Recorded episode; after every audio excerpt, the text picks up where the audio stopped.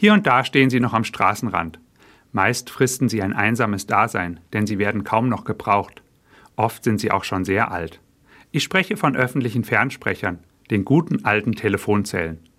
Mir war gar nicht bewusst, dass es sie heute noch gibt. Ich telefoniere ja immer mit meinem Handy. Mein dreijähriger Sohn Linus aber entdeckt seit einigen Wochen bei unseren Spaziergängen durch die Stadt die alten Münz- und Kartentelefone. Wenn er eines sieht, ruft er jedes Mal voller Freude Papa, da ein Telefon. Ich möchte meinen Freund anrufen. Dann rennt Linus los, zur Telefonzelle, zieht die Türe auf und reckt und streckt sich. So kommt er an den Hörer. Er nimmt ihn ab und spielt dann, dass er seinen Freund anruft. Hallo Anton, ich wollte dich mal wieder anrufen, um dir zu erzählen, wie es mir geht. Wie geht es dir? höre ich Linus Stimme aus der Telefonzelle. Und ich, ich stehe draußen vor der Tür und muss warten. Vor einigen Tagen kam mir beim gefühlt unendlichen Warten vor der Telefonzelle der Spruch meines Religionslehrers aus der Grundschule in den Sinn. Beten ist wie telefonieren mit einem guten Freund. Was für ein schönes Bild für das Gebet.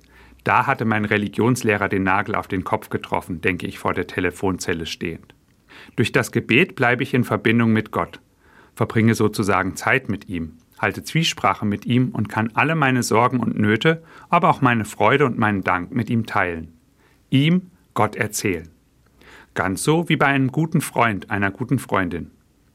Und als ich vor der Telefonzelle stehe und auf meinen Sohn warte, verbinde ich mich sogleich mit Gott. Ich trage ihm schweigend meine Freude und meinen Dank für die schöne Sommerzeit und den tollen Spaziergang im Park vor und bin so im Gebet. Tschüss, Anton. Beim nächsten Telefon rufe ich dich wieder an, höre ich nach kurzer Zeit Linus in den Hörer rufen. Ich schmunzle und sage unhörbar: Tschüss, lieber Gott. Beim nächsten Telefon rufe ich dich wieder an und gehe mit Linus weiter meines Weges.